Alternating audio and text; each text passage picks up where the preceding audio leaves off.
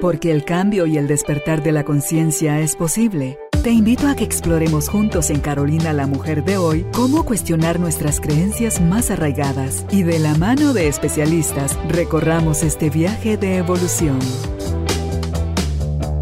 Bienvenidos.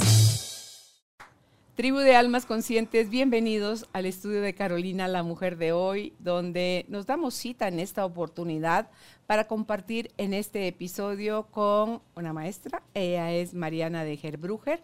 Vamos a conversar con, para mí ella es Marianita, con Marianita de cariño sobre los contratos del alma.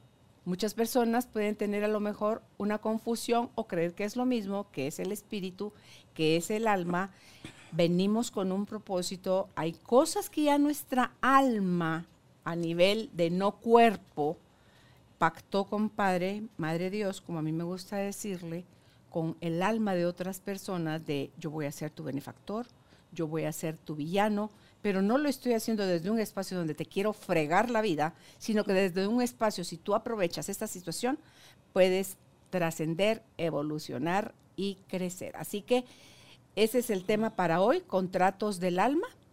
Si a usted le late, si a usted este tema le apasiona, bienvenido, bienvenida, gracias por escucharnos. Le damos así, entonces, como ya estamos listos para empezar, la bienvenida a nuestra invitada, Mariana de Gerbruger. Marianita, ¿cómo estás?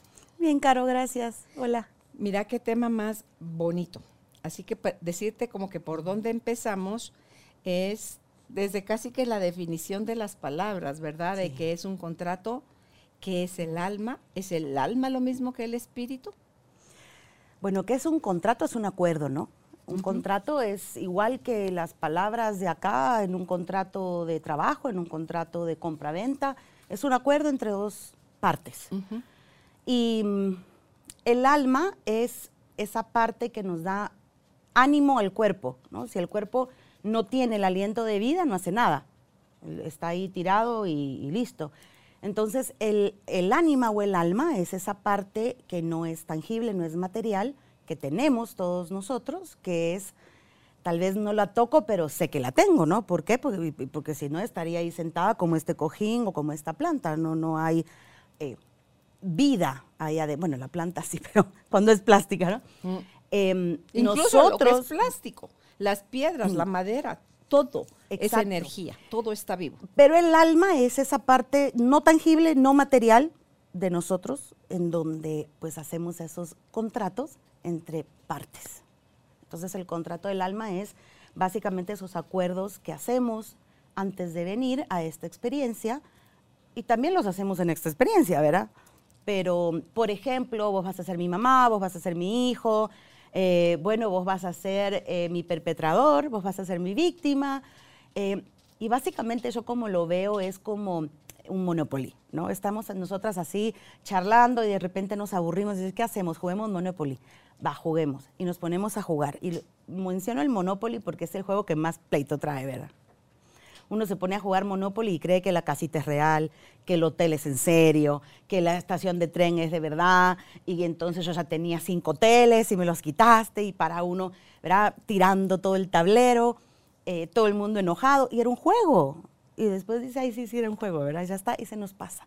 Y básicamente es eso lo que hacemos, ¿no? Nosotros hacemos contratos en donde decimos vamos a jugar de policías y ladrones, como cuando éramos chiquitos. Y mm, pues jugamos y cuando se acaba el juego se acaba y ya todo el mundo a casa y mamá nos llama y vamos a comer, ¿verdad? Entonces, cuando papá Dios nos llama, pues volvemos ahí con él y mientras tanto salimos a jugar. Es básicamente eso. Y mientras jugamos hacemos contratos de qué somos, ¿no? Esa es más o menos una definición fácil de, de entender. Hay algo en donde nos perdemos a lo mejor y es en esta división al sentirnos separados de Dios, donde hay cosas buenas y hay cosas malas. Lo reafirma o confirma la cultura, nuestras creencias, lo que nos gusta o lo que nos beneficia o perjudica, va como dándole peso a lo que es bueno y lo que es malo. Mi interpretación de lo que he aprendido hasta ahorita, Marianita, es que a nivel del alma eso no existe.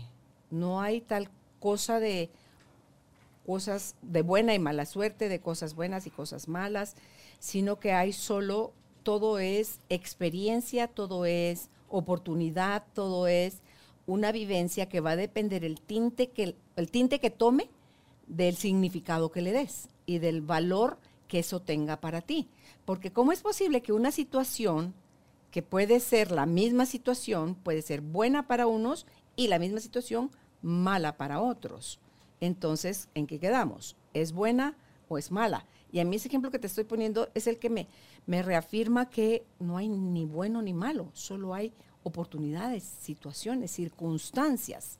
Entonces, ¿cómo poder darnos cuenta, por un lado, cuáles cosas si vienen a nuestra vida de un contrato y otras son del siempre libre albedrío de que nos vamos produciendo nosotros a nosotros mismos a través de las decisiones que estamos tomando? Claro, yo creo que hay un destino y hay un libre albedrío, ¿no? Y digamos que el destino es vamos a ir a Roma. Ese es nuestro destino. Pero hay un libre albedrío en donde vos me decís, bueno, yo voy a tomar un avión que va a parar en Miami y en, en Madrid y después llego a Roma. Y yo te digo, ah, qué hueva, mejor yo me voy a tomar uno de, ¿sabes qué? Me voy a ir en carro a El Salvador y me voy directo. Ese es el libre albedrío, ¿no? El, el cómo nosotros vamos a llegar a Roma el cuándo me tengo que ir al aeropuerto porque mi avión sale a las 6 o a las 9 o a las 12. Pero el que voy a llegar a Roma, voy a llegar a Roma. O sea, el destino lo tenemos todos. Y es no escrito por nosotros, por decirlo así, ¿no? ¿Tú crees que eso no se puede modificar? Yo creo que no se puede modificar porque el destino es volver a casa y saber quién somos.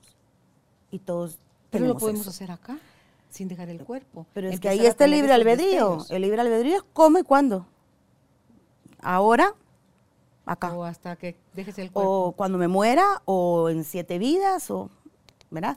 Pero que vamos a lograr eso es que no hay de otra, ¿no? no hay de otra. Entonces, dependiendo de qué, porque me encanta cuando la gente a veces se pierde un poco en la terminología de las palabras, ¿verdad? Y dice, no, porque el libre albedrío y que el destino y que digo, no importa, o sea, al final el diccionario no lo, no lo hace, ¿no? Lo que uno lo hace es el corazón, esos términos.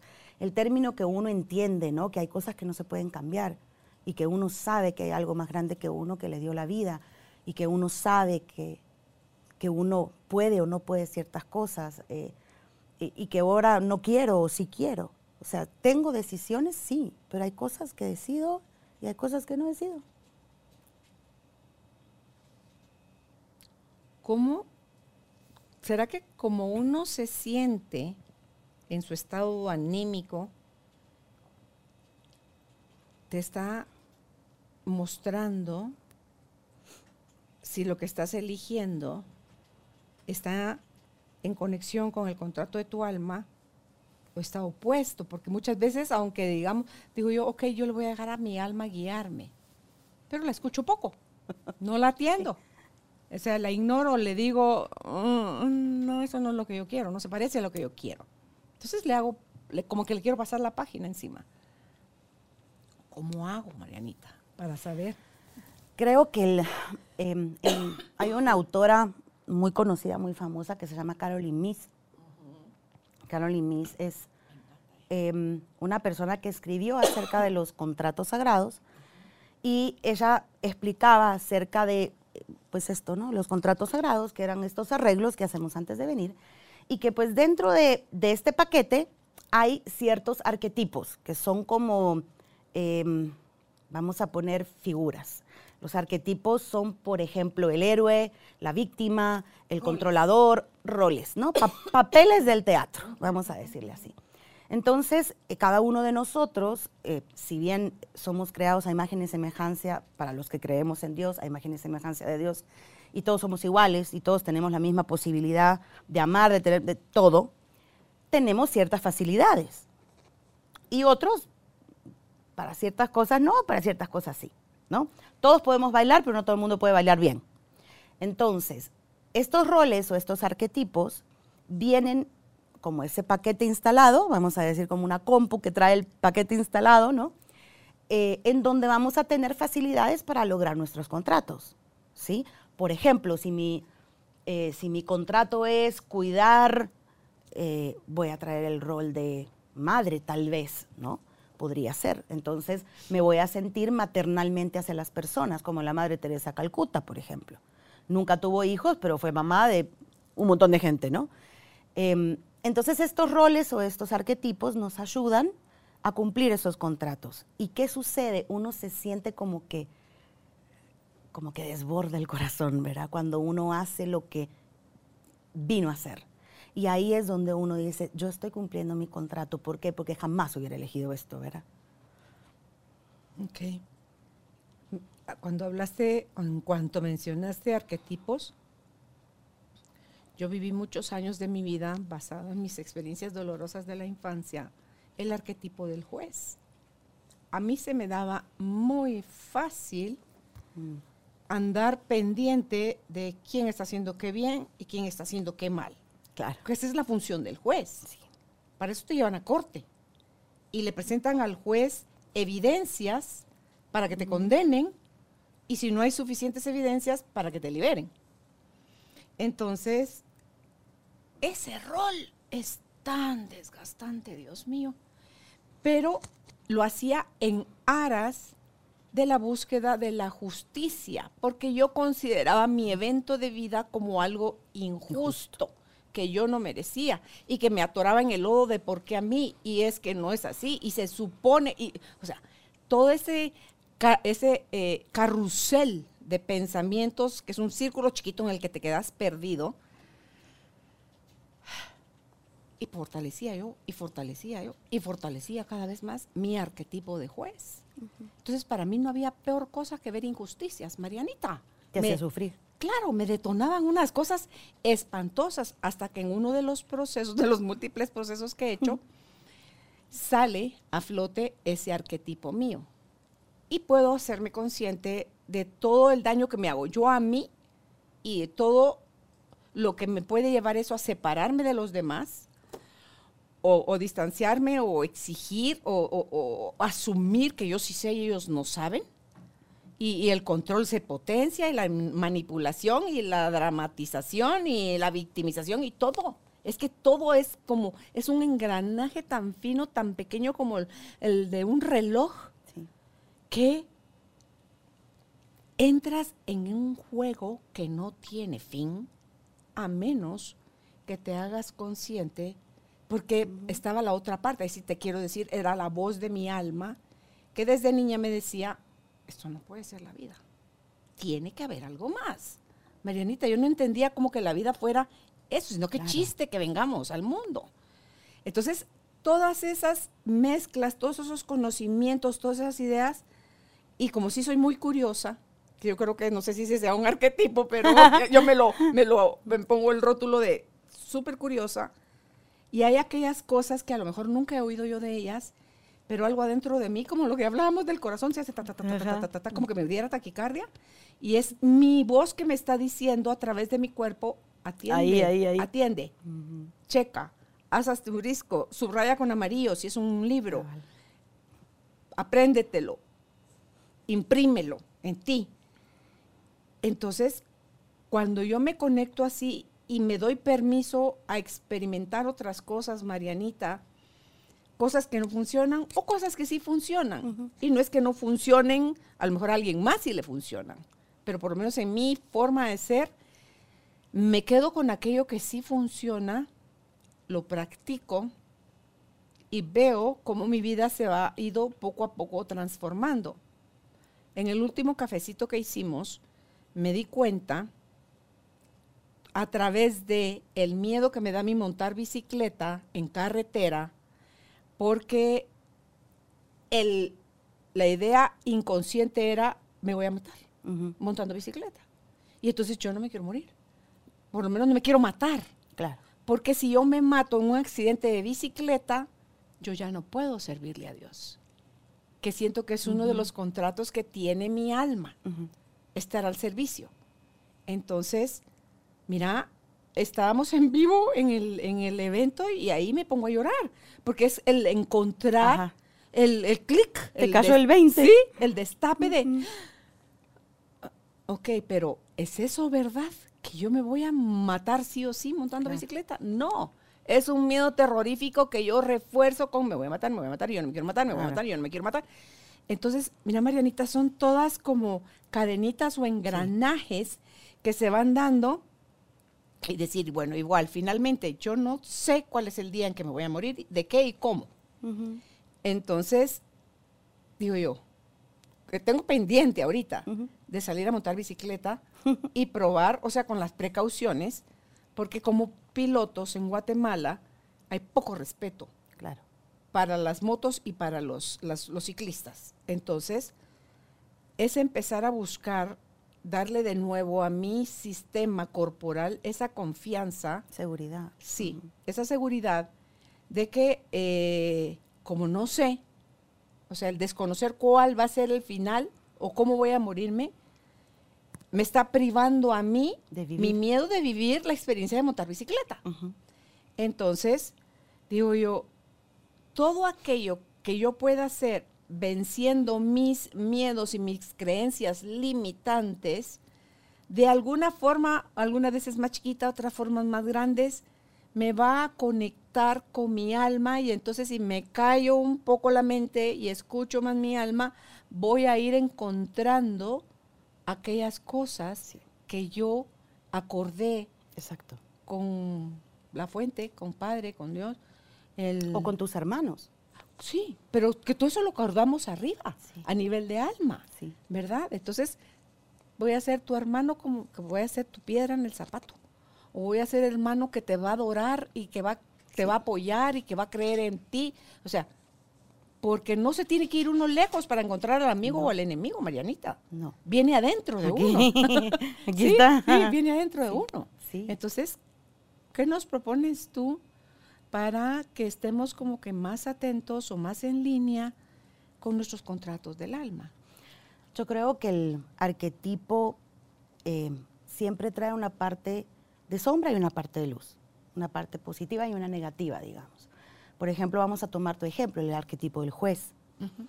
En tu caso, estabas tomando el arquetipo del juez para alejarte de los demás, para sentirte superior a otros. Para castigar a quien hiciera daño. Para castigar a otros y a vos, ¿verdad? Porque también. me castigaba a mí. Obvio, porque el ah. juez es también duro con uno. Pero el arquetipo del juez tiene parte positiva.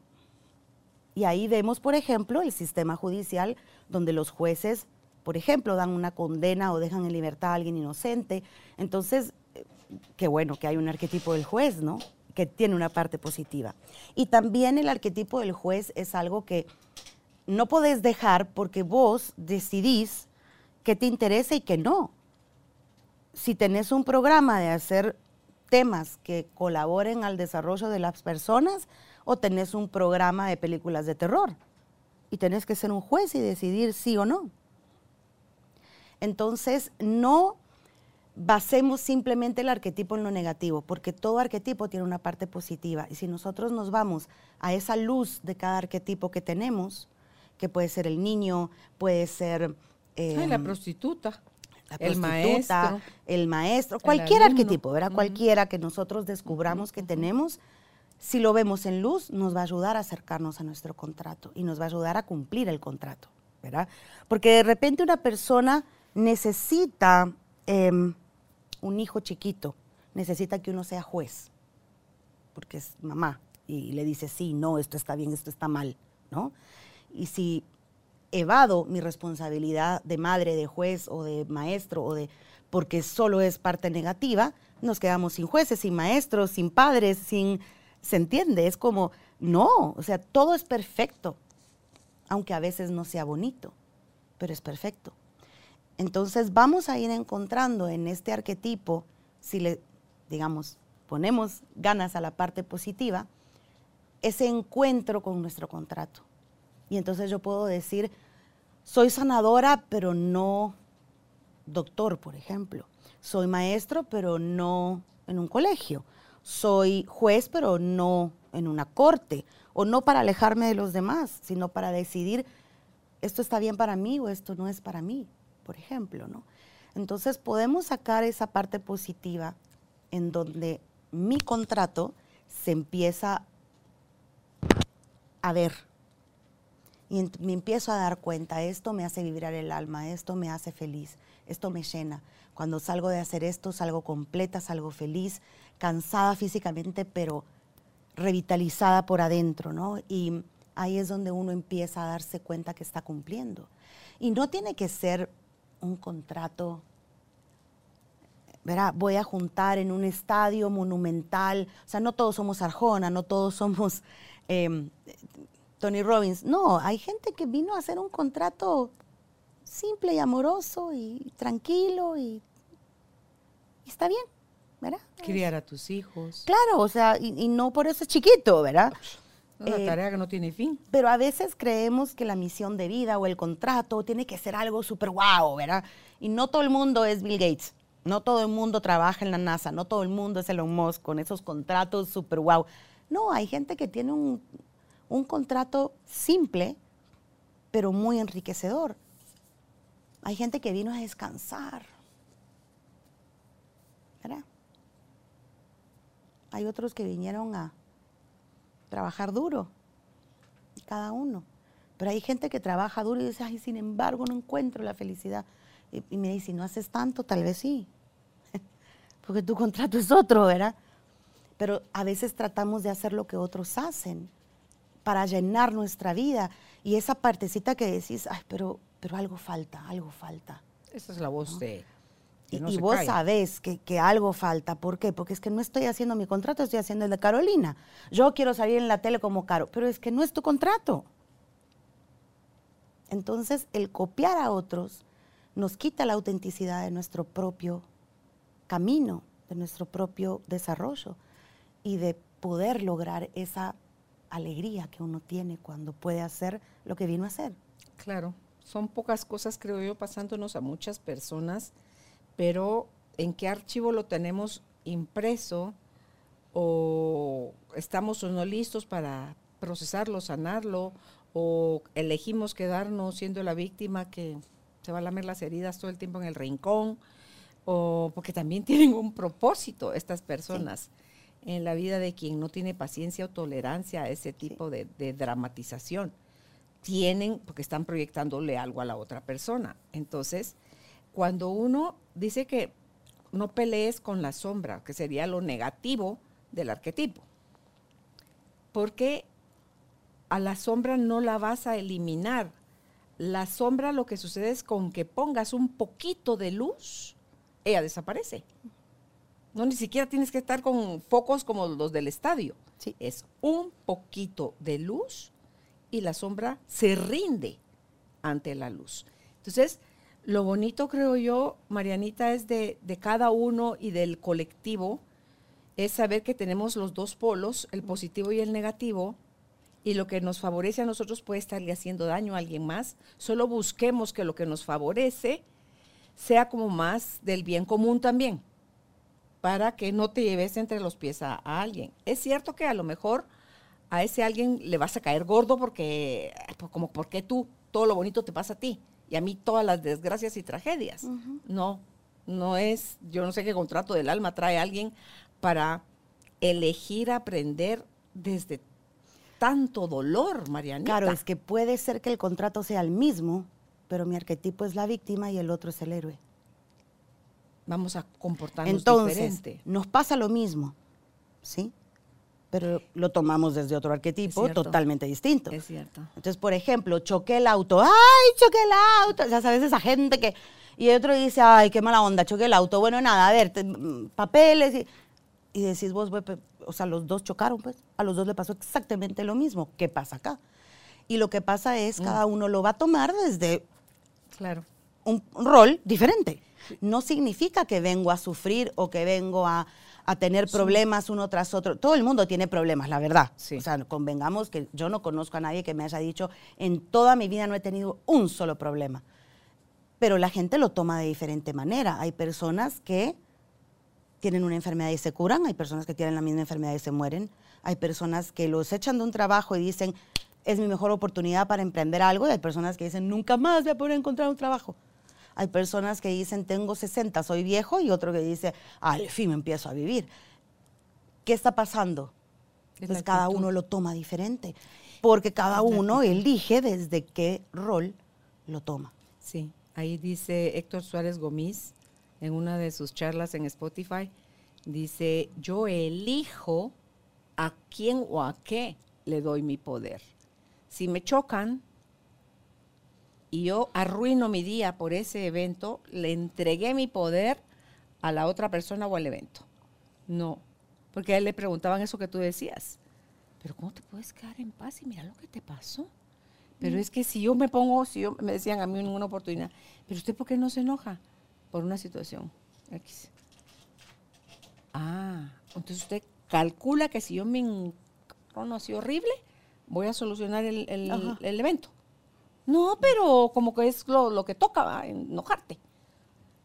Mm, pero es que se siente bien feo enojarse, le dije, porque yo sí despotrico grosero. Claro. Entonces, estoy eligiendo estar en paz. Ya estuvo. Ah, y, y seguía apoyando en el, en el avispero de como que por qué no se enoja. Enójese, us- va, se lo presto. Le Enójese presto mi evento, le presto mi evento. Ajá. Enójese usted. Porque yo estoy, insisto, eligiendo no enojarme por eso que me sucedió. No lo puedo cambiar, ya pasó. No, no me puedo hacer el quite, ya pasó. Pero sí puedo seguir eligiendo si regreso mentalmente al evento y entonces a la décima pensada ahí sí estallo. Claro. Y digo por la gran... Pero también eso es útil. ¿verdad? Y uno dice, ay, esa es la sombra, pero también es útil. ¿Por qué? Porque nos va a llevar estallar. y nos va a llevar a darnos cuenta que no sirve de nada. Exacto. Porque si uno dice, ah, y si- Ojalá. Y si hubiera estallado, tal vez hubiera cambiado algo. Y quién sabe. No, fíjate que no, porque sí lo hice como 10 veces y no. ¿Se entiende? O sea, las cosas que nosotros vemos como negativas, de algo sirven, tienen un propósito. Todas. Y ese propósito es un beneficio que me va a dar, aunque no lo vea. Pero ese beneficio puede ser que me miren con compasión, que me perdonen, que yo pueda perdonar, que pueda pasar un proceso en donde vea un milagro. Odiaba a esta persona y ahora la quiero. Em, ¿Se entiende? Esto me sacaba de las casillas y ahora no me importa. Y uno dice, wow, qué genial, porque lo pude transformar, ¿no? Y si no hubiera tenido el problema, entonces, ¿qué transformo? O sea, la verdad, a mí me daría súper aburrimiento vivir en una vida en donde no pasa nada. O es como una película que vas y decís, pues que no pasa nada. Y sentís que gastaste tu dinero, ¿verdad? En el cine, "Pues, perdí dos horas de mi vida. En una película donde pasan cosas y hay emociones y al final esto es un juego. Y entonces quiero un juego divertido, bonito, donde pasen cosas, ¿no? Si todos, vamos a jugar policías y ladrones y todo el mundo es policía. Entonces comemos dona y Tortrix y café, ¿verdad? O sea, tiene que haber ladrones. Si no, no hay emoción en el juego. Ahí se equilibra. Ajá. ¿Cómo o cuándo descubriste tú, Marianita, o empezaste a entender sobre los contratos de tu alma? Ay, ay, ay, yo creo que todavía los estoy entendiendo por ahí. Me cuesta, ¿verdad? Porque como creo que a muchos de nosotros, a la generalidad de las personas, nosotros queremos ir en contra de lo natural, ¿verdad? Eh, si es muy fácil, no, a que no debe ser, ¿verdad? Uno se complica solo. Y, por ejemplo, en, en mi caso, yo creo que uno de, mis- de los contratos más fuertes que trae mi alma es el tener esta facilidad de poder hablar con personas que trascendieron el cuerpo. Y, y durante muchos años no lo quise, ¿verdad? Porque era rara, era distinto, es difícil, cansa y, y es triste y tener siempre la gente triste y, y como que uno no quiere. Y de repente decís, doblo rodillas y acepto lo que es, porque al final esa satisfacción de hacer lo que uno puede, de ayudar a otro, de sentirte completo sabiendo que estás al servicio. Podría trabajar en lo que sea que no sería igual. Es más, he trabajado en otras cosas y no ha sido igual. Porque hay alegría, hay alegre y lo pasamos bien y hago bien las cosas. Tampoco es que no sirva para nada más. o ¿verdad? ganas plata también. ganas mucha plata, o- pero al final esa contentura, no sé cómo decirle, ¿no? Ese gozo, que no es alegría, no es felicidad, es gozo.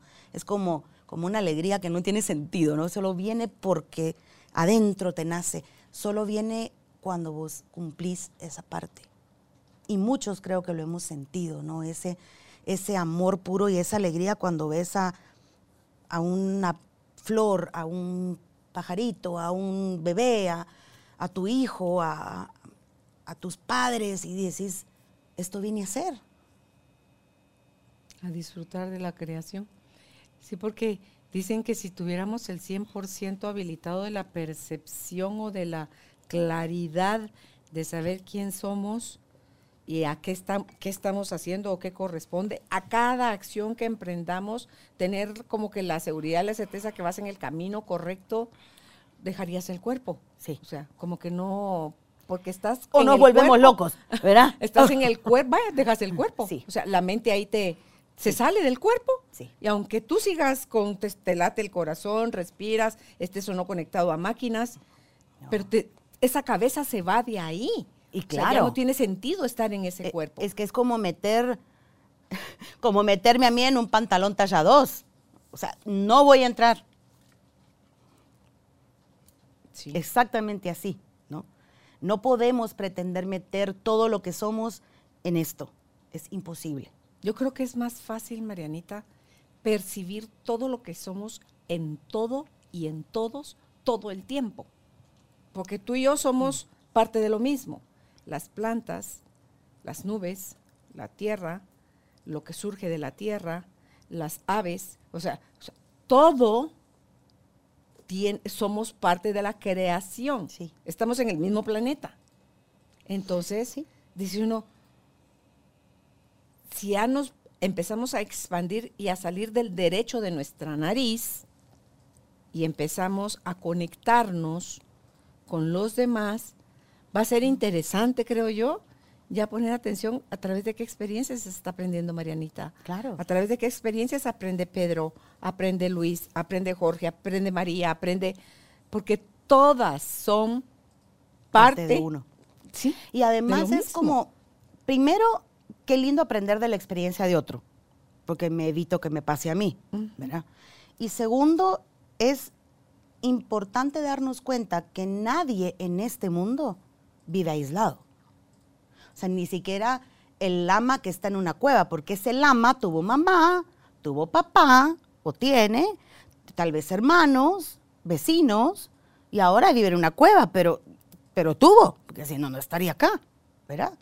Entonces ahí es donde nos vamos dando cuenta que los demás cuentan.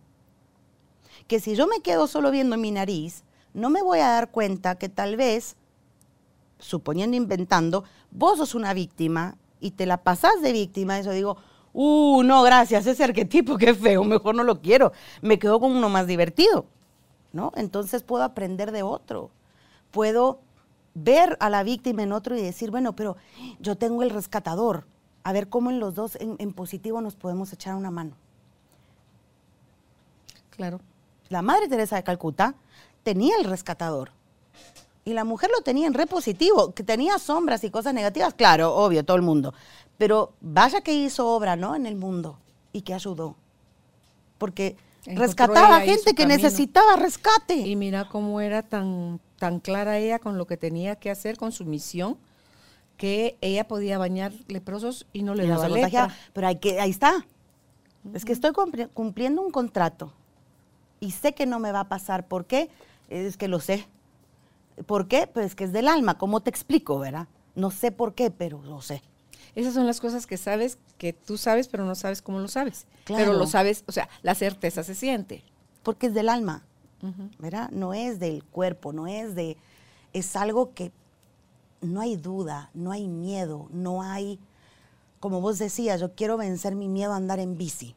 Eso es un miedo lógico, es una fobia, es, que tiene totalmente lógica, porque verá, a cada rato andan tirando a algún pobre ciclista, eh, o el ciclista se atraviesa, uno no tiene experiencia, miles de cosas. Pero cuando hay una certeza al 100% que vos dices, mira, que sabes qué, habla lo que querrás, que esto es. Nos, es que hablamos del destino, pero era si haremos cosas por resistencia, para alejarnos de esos contratos del alma o es parte del proceso que te distancies por un tiempo y que después la vida te vuelve a acompañar en otro pro y, te pongo otra vez al, mismo puesto, al mismo lugar. Mira, el, el contrato, traemos varios contratos, ¿verdad? No solo uno. Convengamos, hay muchos contratos porque soy hija, soy madre, soy hermana, soy amiga, soy vecina, soy maestra, soy alumna, o sea, traemos un montón de contratos durante la vida en donde vamos cumpliendo algunos, otros no. ¿Por qué? Porque lo hago ahí arriba y cuando vengo me olvido que soy la hija de Dios, poderosa, potente, amorosa, que vos ibas a ser el ladrón y soy la policía y era juego. Nos olvidamos, ¿no? Entonces nos vamos como tomando en serio el juego y nos vamos interesando por esos papeles un poquito más egoicos e importantes y, y me voy perdiendo de lo otro y me voy medio olvidandito y ahí lo dejo, ¿verdad? Para otra oportunidad. Y de repente la vida es tan amorosa que nos dice, hey, te olvidaste. Como cuando uno se olvida, te olvidaste la bolsa ahí. Y la vida nos dice, te olvidaste aquel contrato, hermano, ¿qué pasó? Y uno dice, híjole, es cierto. Y si te pones pilas, dale. Y si no, pues que te olvidaste, que te olvidaste. Viste que hay gente necia, ¿verdad? Que, que te lo olvidaste. Yo no digo, me lo olvidé a propósito, ¿verdad? Pero ahí te lo llevan. Bueno, y así es, ¿no? igual dice el Kibalión, ¿verdad? Como es arriba es abajo. O sea, no es tan complicado. Es simple y yo creo que todos lo sabemos en el fondo. Lo que pasa es que no lo queremos saber. No, no nos queremos hacer responsables ni comprometer. No, y nuestra decisión trae efectos. Toda decisión que uno toma trae algún efecto, alguna consecuencia. Y eso es mi responsabilidad, no mi culpa, pero sí mi responsabilidad. Entonces, si no cumplo el contrato, también trae una responsabilidad y un efecto. Porque vamos a ver, si yo me pongo a trabajar para vos y no vengo nunca, y hay un contrato firmado, me demandás o no sé, algo haces.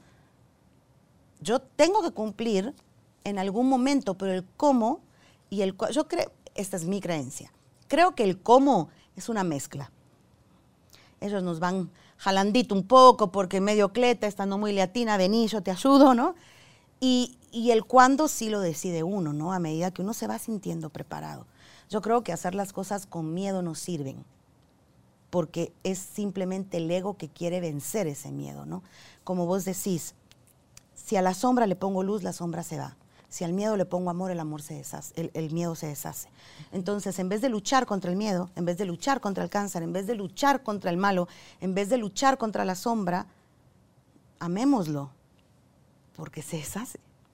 Entonces, si algo me da miedo, es porque no estoy listo. Entonces, ¿para qué lo voy a hacer? Para probarme. ¿A quién le tengo que probar qué? Al menos esa es mi filosofía. Yo soy una persona muy tranqui, ¿no? Si me da miedo, no lo hago. Y si, y si quiero probar, pruebo. Y si me va mal, pues me fue mal. Y si me va bien, digo, esto es genial. Pero si algo hay ahí que nos dice, no estás listo, o salí corriendo, es por algo. ¿no? O sea, si uno, instinto. Claro, uno tampoco tiene que forzarse, creo yo. Yo creo que Dios tiene toda la paciencia, Él es eterno. Tenemos eterno tiempo, una eternidad para llegar a Él. ¿Para qué voy a correr y, lastimarme? Y como está esta parte que dice, lo que no aprendiste en esta vida, Va, corre, va de nuevo. Va, tranquila, ¿verdad? Tranquila. Va de nuevo como mujer, o ahora le toca ser hombre, o ahora nace en la riqueza, ahora nace en la pobreza, ahora nace con una deficiencia, o ahora nace con una discapacidad, o ahora, o sea, y todo sirve. la bonanza. Y todo sirve, porque todo es perfecto. Todo es algo que nos va a dar experiencia, que nos va a hacer sentir útiles, o que nos va a dar. Em, podemos servirle a otro para que se sienta útil, por ejemplo, ¿verdad? ay, es que a mucha gente le cuesta recibir, a mucha gente le cuesta que lo cuiden cuando se enferma. Uh, y, yo les digo, a ver, no seas tan soberbio, aprende a recibir y decir gracias. Qué rico que a uno lo mimen, lo cuiden, lo... ¿no? Y cuando yo me enfermo, yo sí soy, cuídenme, porque qué rico, ¿verdad? Que lo quieran, que lo mimen, que lo atiendan. Y, y ahí hay donde uno dice, hay alguien que me atiende y gracias por eso, ¿no? y cuando me toca atiendo yo, pero hay que saber recibir, hay que ser humildes. No siempre uno va a ser el maestro, a veces es el alumno, no siempre uno va a ser la víctima, a veces es el, el, malo y el, y el dragoncito y el diablito que anda haciendo cosas feas. A veces uno es el que pega, a veces uno es el que roba, a veces uno es el que se vende.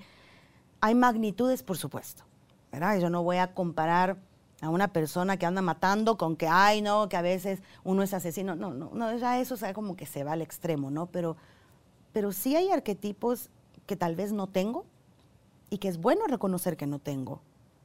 Porque entonces puedo apoyar a alguien que lo tenga o puedo decir, es que eso no es, no es mi rollo, ¿para qué me voy a entretener sanando un arquetipo que no tengo si sí tengo estos un montón que puedo sanar de verdad, ¿no?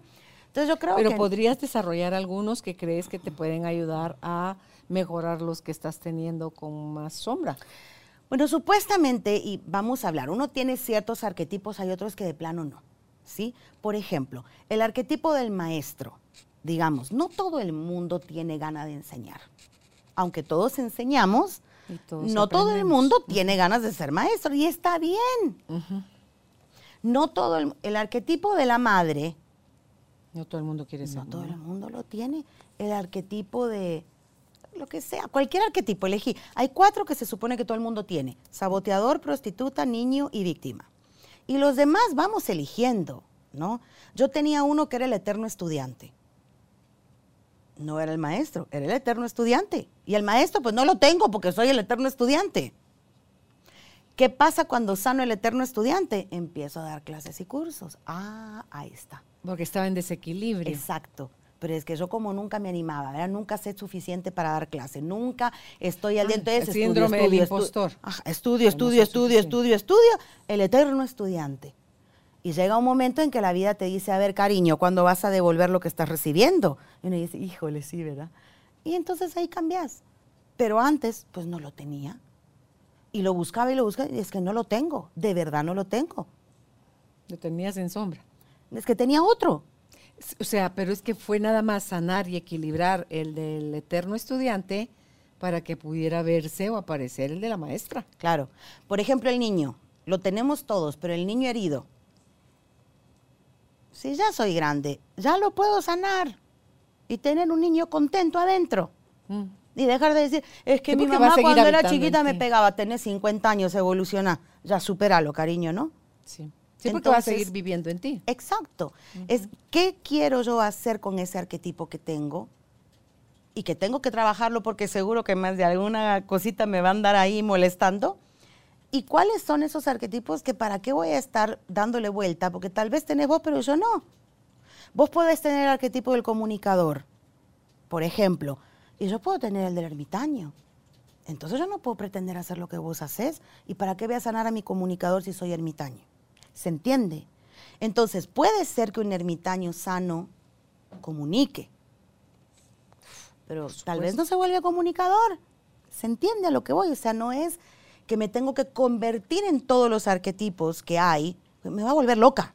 Claro. ¿no? Ahí, cuando creo yo, si ponemos más atención, porque todos tenemos talentos y virtudes, si ponemos más atención a qué es aquello que se nos da más fácil, Marianita, aquello que pudieras hacer incluso de gratis. Sí. Aquello que se te pasa el tiempo en un abrir y cerrar de ojos y que sí se pasó toda la mañana y sentiste que fue media hora.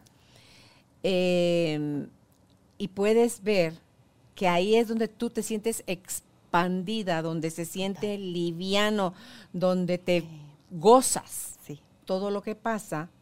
Descubrir eso, creo yo que es un acercamiento a tener más claridad con, tus contratos. Claro, el tiempo vuela cuando uno se divierte y cumplir con el contrato es divertido. Y yo entiendo que hay muchos contratos que nosotros traemos que no son divertidos. ¿sí? Hay contratos que me tengo que enfermar, que tengo que sufrir, que tengo que pasar una agresión, algún abuso. No es divertido. Sinceramente, hay que convenir que hay contratos fregados, ¿no? y que hay que tener valor para cumplirlos y para superarlos y para pasarlos. Pero si tengo ese contrato, tengo los arquetipos que necesito para vencerlo. Como vos decís, todos traemos dones. Si yo tengo la capacidad de hablar con los muertos, tengo la fuerza para poder decirle a la gente, no, no importa que me quemes en la hoguera, esto es lo que hago. Si yo tengo la capacidad de ser comunicadora, tengo la facilidad de hablar. ¿Se entiende? Es como, como que traigo la herramienta dentro del paquete, porque yo no voy a contratar a una persona que me haga de traductor si no habla el idioma. No voy a contratar a una persona que me haga el programa de computación si no sabe lo que es una computadora. Y así es igual Dios. Él nos dice, mira, estos son tus contratos que elegiste. Toma el paquete para hacerlo. Ahí te va. Acá tenés esto si lo querés usar, acá tenés este otro si no lo querés usar. Y uno dice, no puedo. No, y sí se puede. ¿Por qué? Porque ahí está nuestra bolsita. ¿Qué pasa con los que se suicidan, Marianita? Nada. Si somos eternos. Corriba de nuevo. Pues la próxima, ¿no? Pero dicen que venís con una cosa, con tu siguiente experiencia es todavía un poquito más pesada que esta. Caro. Uno se olvida. ¿Cómo Ah, no. sé yo si no me suicidé antes? No, sí, pero Y yo puedo decir, como decimos con mi hermana cuando hablamos, siempre que tenemos un problema, decimos, qué karma, nos cargamos, eh, anda a saber quién fuimos. Porque siempre que uno tiene un problema, dice, ay, no, seguro me tiré del puente, maté a siete, algo hice, ¿no? Pero al final, no sé, y si me suicido, y no, no importa. ¿Me va a tocar más duro? No sé. Tal vez la próxima digo, "Ah, yo me suicidé, otra babosada, no me, no me, esta me pongo pilas. Y tal vez soy más pilas que otro. ¿Qué pasa con las personas que tienen memorias de otras vidas? Cuando uno, hay, algunas terapias, sí, hay algunas terapias como las regresiones, ¿no? que enseña Brian Weiss y otras personas profesionales a través de la hipnosis. Hay otras terapias chamánicas que se llama recuperación de alma, justamente el título es ese, en donde uno va y trae un pedazo de alma, ¿no? Y dice, en la, recuperación de alma chamánica justo uno va y cambia el contrato. Porque el pedazo de alma dijo, a ver, no está cumpliendo nada de lo que dijiste. Entonces, ¿sabes qué? Yo ya no juego. Y entonces uno cambia el contrato, vuelve ese pedazo y rehace una vida diferente. Igual con las regresiones. ¿Para qué quiero saber si yo fui hombre o fui negro? o fui- Pues porque algo en este contrato de esta vida, no en de aquella, en esta, es una herramienta que me va a servir. Y entonces lo traigo a mi conciencia y digo, ay, pero sí fui negro. Y entonces qué ridículo que sea racista. O, ay, sí fui hombre y ahora O, soy... o comprendes porque sos racista, porque O de- hay una memoria Claro. de todo lo que te victimizaron. Claro. Y entonces ahorita sale el, El otro, o- el ajá, otro lado. Soy el contrario. Pero entonces uno puede decir, bueno, entiendo un poco más de esos contratos que traigo. Y en la recuperación de alma, por ejemplo, es divertido porque uno se va al pasado y, y dice, y se encuentra generalmente con uno de chiquito, y, y uno de chiquito no miente, ¿verdad? Y uno de chiquito no tiene máscaras y dices que esta me dijo que tal cosa y no lo hizo. Entonces yo me, me fui. Y uno dice, qué divino, ¿verdad? O sea, wow. Y ahí es donde uno puede decir, bueno, yo puedo recuperar mis contratos, puedo cambiar mis contratos, puedo agregar contratos si quiero. Claro. Ahorita que tú decís eso de cambiar los contratos, yo he sido tu enemiga toda la vida. Algo me sucede que me lleva a cambiar de pensamiento y de sentimiento hacia ti. Me acerco a ti, te pido perdón, corro con la suerte de que me perdonas, busco tener una amistad, corro con la suerte de que me abres tu corazón y nos podemos hacer incluso muy buenas amigas. Entonces ahí hubo un cambio de contrato. Claro. Un, por ejemplo, un padre que se pelea con su hijo porque es alcohólico y después se mete a rehabilitación y se amigan y tienen una vida bonita. Hubo cambios de contrato. Ya no requerimos más Ya está. de lo negativo No, ni ya del aprendí, dolor. vos Mm, también, basta. ya jugamos, ya me aburrí del juego. Cambiémoslo. Vamos a ver tele y ya, ¿verdad? Y cambiamos de juego. Y de eso se trata, o sea, un contrato a veces las personas creen que es algo que nos marca por la eternidad y no. Un contrato es simplemente un juego en donde venimos a aprender a experimentar, a compartir, a servir a otros, a que nos sirvan. Eh, es como, yo les digo, es como ir a una piñata, como ir a un cumple. Qué alegre, vamos a jugar, vamos a divertirnos, y después ya, ya, ya está. A Se otra acabó, cosa. a otra cosa. Igual los malos. Los contratos malos tampoco son eternos. Se acaban. Claro, de todo cuando te morís, porque hay gente que dice uno, este fue malacate de principio a fin, porque tú ves que hay niños que son, tú dices, como si es chiquito puede tener esa hazaña, pero es como que ya vienen con ese, Sí. con esa consigna. Eh, Su contrato. Sí, ¿verdad? De, de- de ser así. Claro, hay y un se mueren o los matan así. Hay un libro de Neil Donald Walsh, ¿Cuál de ellos? se llama La pequeña alma y el sol. Es un libro para niños, hermoso, que habla justamente de esos contratos que uno hace ahí arriba.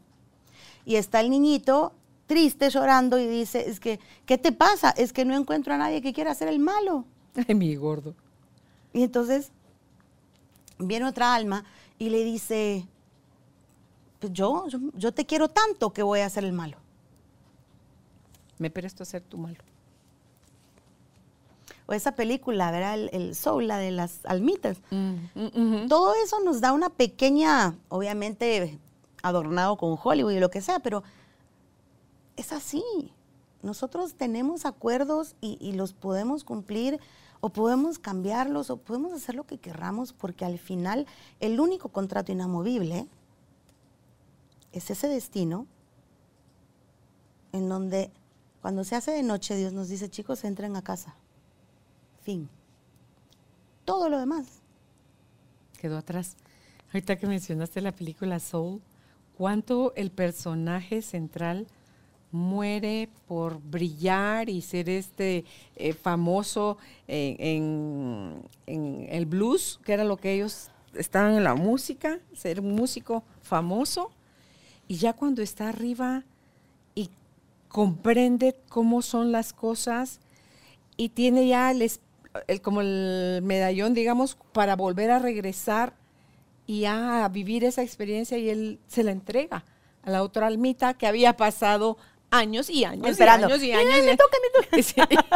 Entonces, Divina. es así como, ¡pum! Hasta la empuja, como que, órale, te toca, yo ya viví, te toca a ti ahora ir a vivir esa experiencia, porque cuando la hace probar en la tierra, ¿a qué sabía comer pizza?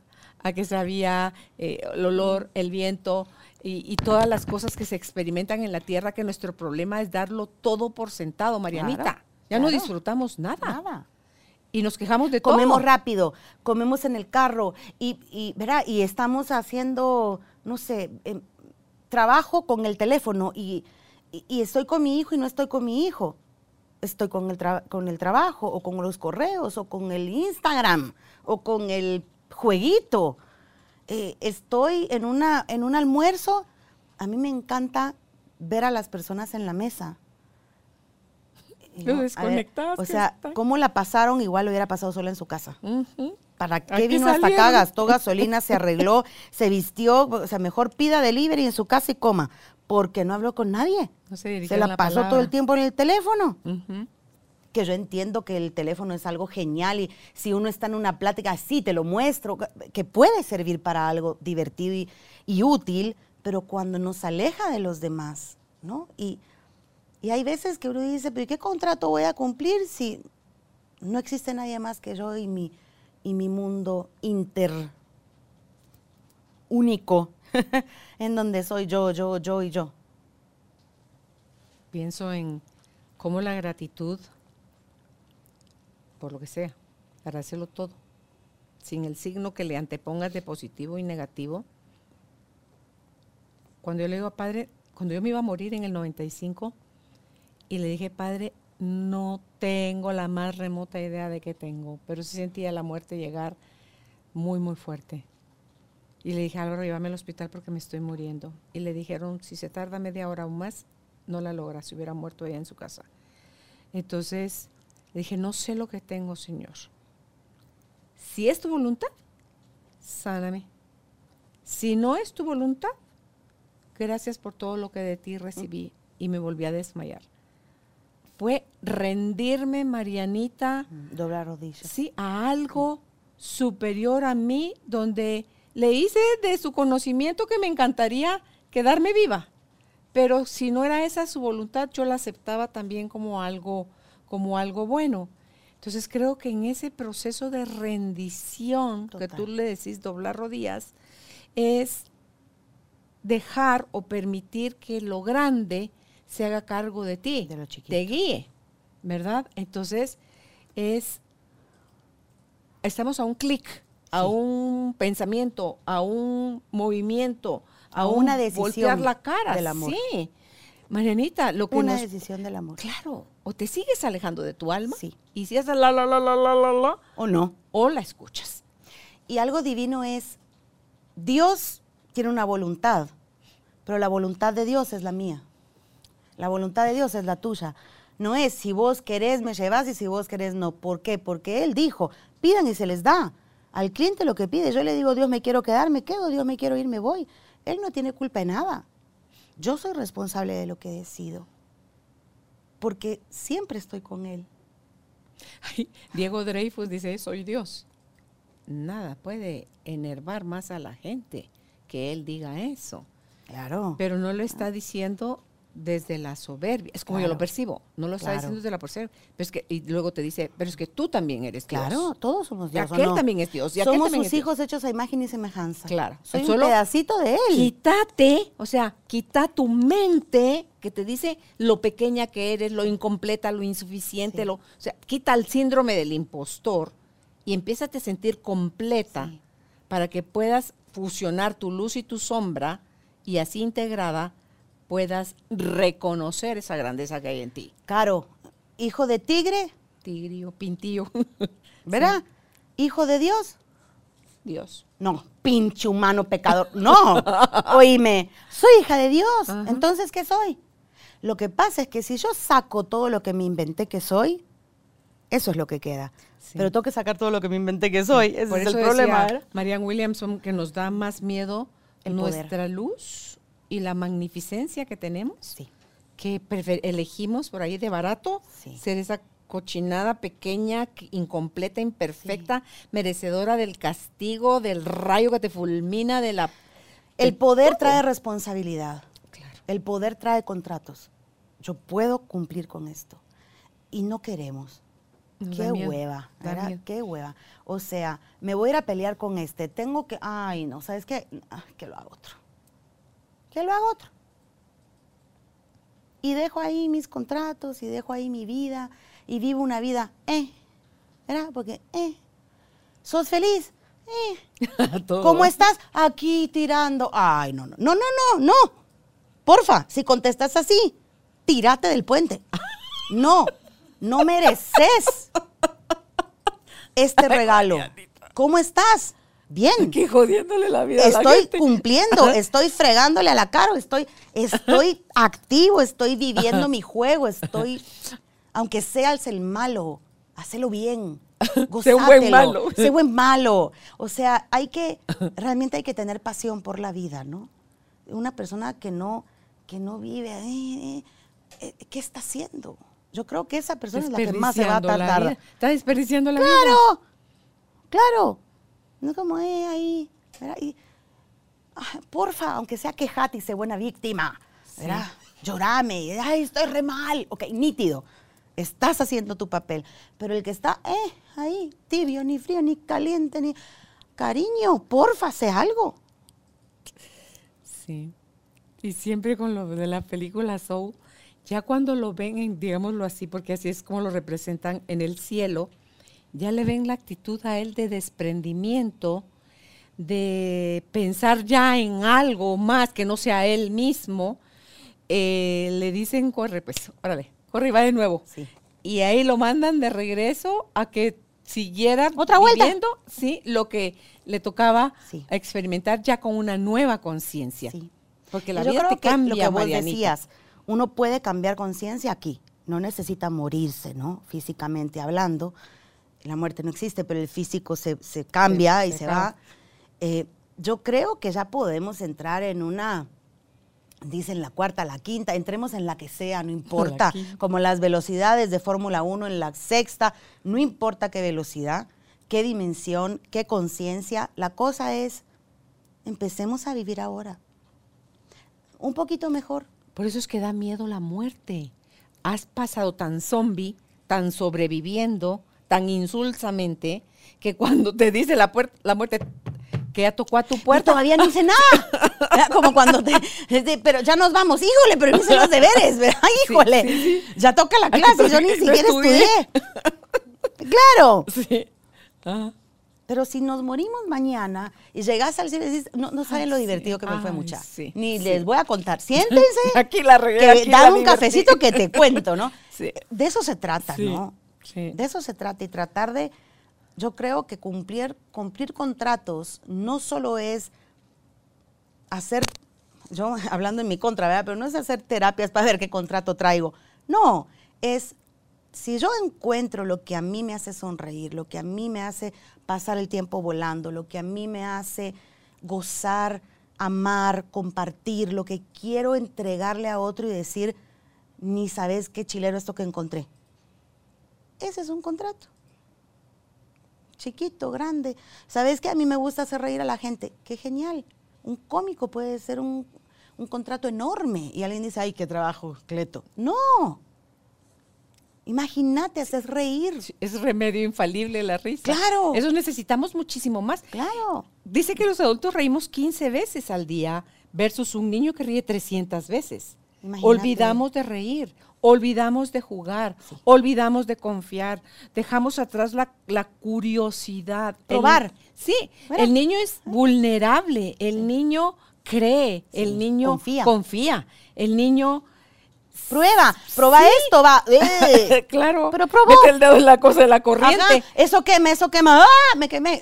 Sí, Ajá. sí. Prueba.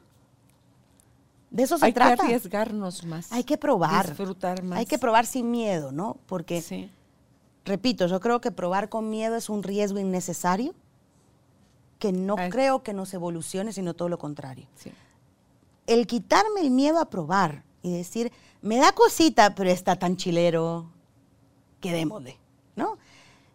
Y ahí se me va quitando el miedo, voy probando, voy encontrando. ¿Y quién quita que Carolina después da clase de spinning? ¡Qué genial! ¿Por qué? Porque un día perdí el miedo y probé. Y qué lindo y qué bueno. Y si no es lo tuyo, ¿qué problema? Hay miles. Somos cuántos millones en el mundo. Solo anda y ya ves un montón. Que pueden hacer lo que nosotros no queremos, no podemos. Ay, hay un montón de gente que sí. Entonces, ¿para qué estar buscando lo que el otro hace? Encontremos lo nuestro. Y otro lo hace mejor, seguro. Y otro lo hace igual, parecido.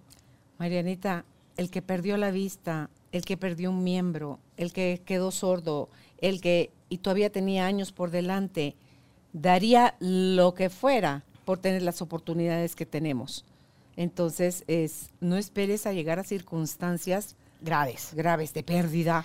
Y si llegas, por algo sos. es. Por Eso algo es lo que es. yo digo, sí. Yo ¿no? digo, padre, cuando conocí a una mujer que quedó ciega a los 25 años, 35 años, y a raíz de eso ella se volvió escritora. Ahora escribe en braille. Y me dice, mire Carolina, yo no hubiera sido nunca escritora. Soy escritora gracias a mi ceguera. Imagínate. Entonces, eh, ¿Y cuánta gente se benefició de eso? Sí. Entonces digo yo, bueno, ok, padre, yo no te digo no a las pruebas fuertes. No sé qué escogí, no sé cuál es el propósito. Lo que sí pido es tener la fuerza o la voluntad o le- de a- readaptarme a lo que está sucediendo, Marianita. Porque malaya que mi vida va a ser. Ni fue como cuando era chiquita. Y si yo quiero vivir 104 años, ni está todavía siendo, voy camino a, a todo eso que yo anhelo y sé que existe en mi alma y procuro cada día dar Cada un día. pasito más que me acerque ahí, Marianita. Yo creo que el punto es, estamos ahí. Al recordar que estamos ahí. Claro, o sea, no vamos a ningún lado. Es que tengo que esperar. No, estamos ahí. Estamos haciendo el contrato que firmamos. Estamos viviendo la vida que tenemos que vivir. Perfecta, específica y, y- e idónea para nosotros. ¿Por qué? Porque una hoja del árbol no se cae sin que Dios diga, menos nosotros. ¿Cómo saber que eso es verdad? Porque sucedió o nos está sucediendo. O sea, Ajá. ¿qué más testimonio necesitamos? Y al final, a mí mucha gente me dice, es que yo no sé si lo que vos haces es verdad o no. Le digo, ¿te sirve? Entonces, ¿qué te importa? ¿Es verdad o no es verdad? Todo es relativo. No sé si es verdad o no. Para mí sí. ¿Qué puedo decirte? Tal vez para otra persona no. Y para los que has ayudado también. Y claro, pero tal vez otra persona me quema en hoguera, como lo hicieron a saber en 1700. Bueno, no era verdad para ellos. ¿Es verdad o no? O No era importa. verdad y les aterraba que lo sacaran de su, de su ignorancia. Pero no importa. Mientras sirva y me dé amor y me dé felicidad y me dé paz, ¿qué me importa? El placebo y la medicina, ¿qué me importa? Si voy a estar sana, dame lo que querrás. Pastel de chocolate, no importa. Si voy a estar sana, si voy a estar feliz, si voy a estar bien, si voy a estar en paz, si voy a estar amando y compartiendo, ¿qué me importa? Canta bien o canta mal, a mí me gusta, punto. Ya está. Nos hacemos demasiado conflicto. ¿Quién es el dueño de la verdad? ¿Quién? ¿Quién puede decir esto es verdad o no? Nadie. La gente me pregunta, ¿pero es verdad? Para mí sí.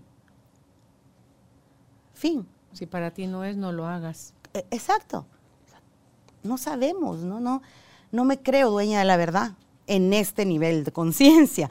Por supuesto que tengo la verdad dentro y la, claro, sí, pero, Ve por ella. pero no importa si es verdad o no, sí, no importa. Ve por ella que no es para, reclam- para declamarla como poesía, Exacto. sino para vivirla. para vivirla. Si uno está viviendo la verdad, uno, uno sabe que es verdad porque el otro la comparte igual. El amor es amor. Una sonrisa, una caricia, un, un gesto de amabilidad, en donde sea en cualquier idioma. En- es un una lenguaje de verdad. Claro, el amor, la sonrisa, la paciencia, la tolerancia. La compasión. No son, no necesitan que las No. puedas decir en chino, en ruso o en No. japonés. Se va a entender en ¿Se cualquier idioma. Una persona que te hace un gesto, que te abre una puerta. eh, Eso es verdad. No un pleito entre teorías. Bueno, pues si tú descubriste que estás listo para que te apoye Marianita, si crees que tienes bloqueos de cosas que no te han favorecido según tú en tu vida, si crees que tu libertad emocional, mental, depende de entrar en conexión con alguien que ya no está en este plano, bueno, Marianita tiene esa, esa capacidad de poder conectarse con, con otros seres. Ella es experta en Reiki, en Karuna Mediumship, en canalizaciones, en constelaciones familiares, en terapia sonora y también en la interpretación de sueños. ¿Dónde pueden ustedes contactar a Mariana de Herbruger? En Facebook y en Instagram. Está como Mariana de Herbruger. Así que Marianita, muchísimas gracias por haber aceptado nuestra invitación. A ti, Caro, por invitarme, estuvo alegrísimo. Como siempre. reír siempre. Ok, que estés bien. Un abrazo a ustedes. Recuérdense de suscribirse a nuestro canal. Si creen que esta información les sirve a alguien, compartan, denle clic a la campanita y estamos produciendo para ustedes todo el tiempo para que sigamos creciendo y evolucionando juntos. Un abrazo a su alma a la distancia. Que estén bien. Chao.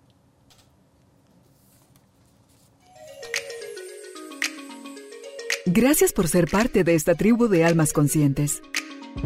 Recuerda visitar nuestra página web carolinalamujerdehoy.com.gt para más información de estos temas y de nuestros invitados. Tenemos más programas, blog, libros, talleres, tienda en línea y material exclusivo para quienes se suscriban. Encuéntranos en redes sociales como Carolina la Mujer de Hoy.